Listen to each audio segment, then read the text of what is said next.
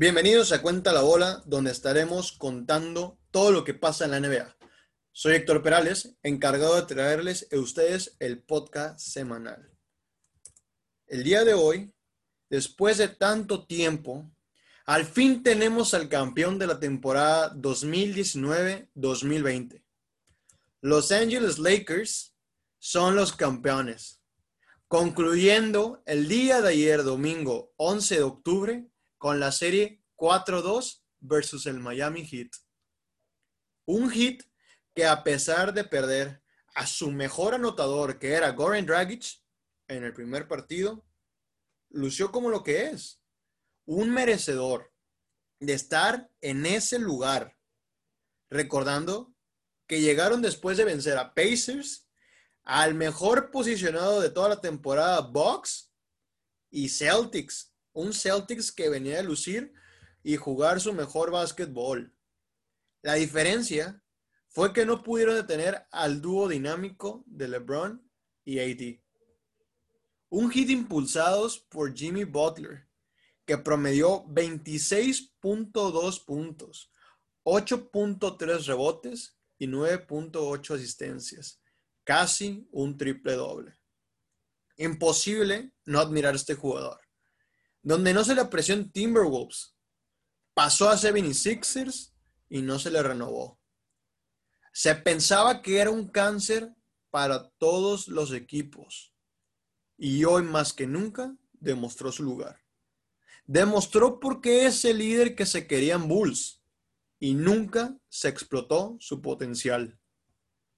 Hoy el Miami Heat, a pesar de haber perdido, debe sonreír porque tienen mucho futuro adelante al lado de Jimmy Butler y Meme de Bayo. Unos jugadores tremendos que han demostrado su nivel a lo largo de las temporadas y a lo largo de los playoffs. Un Bam que a ratos desapareció, lució su novatez, pero se ve una luz después del túnel y una luz muy brillante. Cuidado con este jugador. Lo dije desde el primer podcast. Bam es una bestia. En cuanto mejore su tiro de media distancia, es game over. Es el futuro ID. Véanlo. Lo pueden comparar con Shaq. Una versión más flaca, obviamente, pero más hábil. Dale el tiro de media, que mejore. Ponte a tirar, ponte a practicar es un jugador que tiene demasiado potencial por adelante. Apenas tiene 21 años. En serio, cuidado con estos, estos, estos hits. Es increíble el potencial de estos dos jugadores y cómo se acoplaron tan rápido en una temporada. Cuidado con estos hits, este hit en el futuro. La defensa, los tiros de tres, la experiencia que tuvieron y sobre todo a ese coach que fue la artífice de todo este rollo. Tyler Hero y Duncan Robinson, mis respetos. Pueden llegar a ser los nuevos Splash Brothers.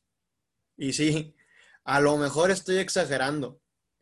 Pero para los que somos seguidores de LeBron, pudimos darnos cuenta que en el partido 5, Duncan Robinson era tu Clay Thompson y no fallaba nada. Hay que darles tiempo pudimos darnos cuenta que en ese partido LeBron lucía un poco sacado de onda porque estaban corriendo y corriendo. Puede que este hit agarre los juegos, los gameplays que Warriors usaban, pantallas tras pantalla para liberar al jugador. Hay que darles tiempo. Y estos muchachos van a brillar solos. En serio, Tyler Hero, su primer temporada, y hacer todo lo que hizo, no tiene palabras. Es un jugador en su clase, es anotador puro y no tiene miedo a fallar. Es lo que le decía coach Spolstra. Ve y ataca. Quiero que ataques, que tires. Cualquier jugador de básquet desearía que su coach le dijera eso. Y ahora, quiero hablar de los campeones. Los Angeles Lakers por fin después de 10 años vuelven a ser campeones. Una nueva bandera va a estar en el Staples Center para la próxima temporada. Muchos dudaban, incluso no cuentan este campeonato. Pero como lo comenté en el primer podcast y lo he venido diciendo a todos mis amigos desde que empezó la temporada, este campeonato será recordado para siempre. Duela a quien le duela. 91 días en la burbuja, sin salir, sin ver a tus familiares, sin tener contacto con alguien externo más que a tus compañeros y staff de equipo. Este campeonato será recordado por jugar con el tema psicológico y no cualquiera aguanta tanto tiempo. Ahí les voy un ejemplo, porque a mí me gusta poner ejemplos de pasado para hablar del futuro y no, y no hacer los mismos errores de siempre. Scott, Scottie Pippen dijo que cualquier persona hubiera aguantado, que no se cansaban los jugadores porque se movían del hotel a la cancha y no tomaban los vuelos largos de la ciudad. Que Rayon Rondo no puede estar promediando casi 50% de triple. Pero es ahí, es ahí donde quiero cuestionar y dialogar y que ustedes a la hora de estar escuchando este podcast se pongan a pensar. ¿Ustedes creen que un tal Dennis Rodman hubiera aguantado 91 días en la burbuja? ¿Ustedes creen que el tema psicológico no hubiera, no hubiera tomado por hecho como lo hizo con Clippers? Dennis Rodman, para los que vieron The Last Dance en el 97, se salió de la concentración de equipo con los Bulls en las finales y se fue de fiesta. ¿Qué tal? ¿Creen que hubiera aguantado? Es una interrogación que nos vamos a hacer más adelante. Pero en fin, son pensamientos, son hechos. ¿Pasó o no pasó? Si hoy en día hubiera pasado eso y Scotty y Dennis Rodman se sale de la burbuja, ya no vuelvo a jugar por mínimo 10 días es algo que se puede cuestionar. El tema psicológico en él nunca, nunca, nunca fue factor, siempre un problema. Y él era la pieza clave en esa defensa de Bulls. Es a cuestionar. En otra parte, LeBron James dominó como se tenía esperado, promediando 29.8 puntos, 11.8 rebotes y 8.5 asistencias. En serio, increíble lo de este jugador. 35 años, 35 añitos de edad, casi promediando un triple doble, jugando su décima séptima temporada. Y aún así, verlo mejorar es impresionante. ¿Qué va a hacer este jugador en un año más, en dos años más? ¿Cómo nos va a callar las bocas? Es impresionante.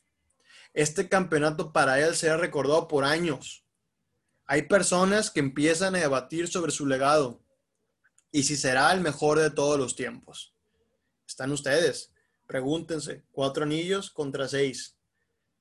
Justo ayer, en la última plática que hizo y la entrevista que se le hizo a Lebron, dijo, todavía tengo varios años en el tanque. Solo quiero el respeto que me merezco. I just want my damn respect. Estamos a punto de ver una nueva faceta de LeBron, donde ya no será el mejor jugador de su equipo. Estamos a punto de ver cómo AD va a tomar su lugar si es que llega a renovar con Lakers. Esto no significa que va a empeorar, sino que empezará a guardar energías para los momentos importantes. Hay que recordar que tiene 35 años y que pronto cumplirá 36. En serio, dejemos de criticarlo y agradezcamos que tenemos la posibilidad de ver a uno de los mejores de toda la NBA. Increíble lo que hace dentro y fuera de la cancha. No sé por qué tanto se le critica a este jugador, si es por su forma de juego, que llora tanto. Vean lo que ha hecho. 16 años cuando su mamá tuvo a él puso una escuela en Ohio.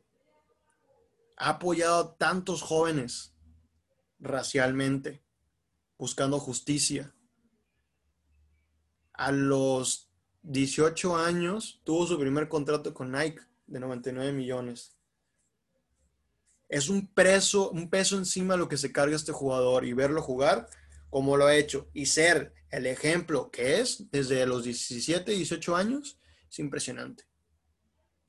Por otra parte, AD, increíble los primeros dos partidos, dominando como se esperaba, era obvio. Lo comenté en el podcast con mi invitado de Ballin Show. No había un poste que iba a parar a AD. Es un jugador único en su posición e imparable. El futuro de esta organización está en buenas manos. Apenas empieza su prime. Y si se llega a cuidar a este muchacho, será imparable. Qué humildad que tiene a la hora de jugar con LeBron. Al final, al fin de todo, estamos viendo una versión de Magic y Kareem. Hay que apreciar lo que estamos viendo. Sobre todo que está tan joven, que tiene mucho tanque por adelante. Vemos las conferencias, vemos las entrevistas que tuvieron al lado de LeBron, cómo se complementan, cómo se dicen que no tienen egos. Estos dos jugadores pueden hacer un cambio en la NBA. AD es tu oportunidad de brillar, de sacar ese potencial que se vio y que se desperdició en Pelicans. Todo eso demuéstralo. Van a ir por el repeat el próximo año. Van por el todo. ¿Podrán cumplir lo de Shaq y Kobe? ¿Podrán cumplir ese tripit que se está esperando o un back-to-back? Yo no sé. Pero Lakers fans, felicidades. Se cumplió la promesa. Este premio va más allá de un anillo. Es un recuerdo y forjará un cambio en esta organización. Kobe, this is for you. Estoy seguro que si él estuviera vivo, estaría más que orgulloso de este equipo y de la franquicia. Gracias a la NBA por demostrar que se puede jugar este bello deporte, incluso en los peores momentos. Este COVID-19 cambió el rumbo de todos los deportes, de todas las familias y de todo el mundo. Pero tenemos que agradecer que pudimos haber visto esta burbuja, este contexto que va a seguir por el resto de todos los siglos. Será un cambio y ver que la NBA fue la primera en hacer esto es impresionante. Soy Héctor Perales, de Cuenta la Bola. Se vienen proyectos muy buenos y a ti, que me escuchas, te agradezco por estar aquí desde el principio y a todo lo que viene. Muchísimas gracias. Síguenos en Instagram, Facebook y Spotify como cuenta la bola. Hasta luego.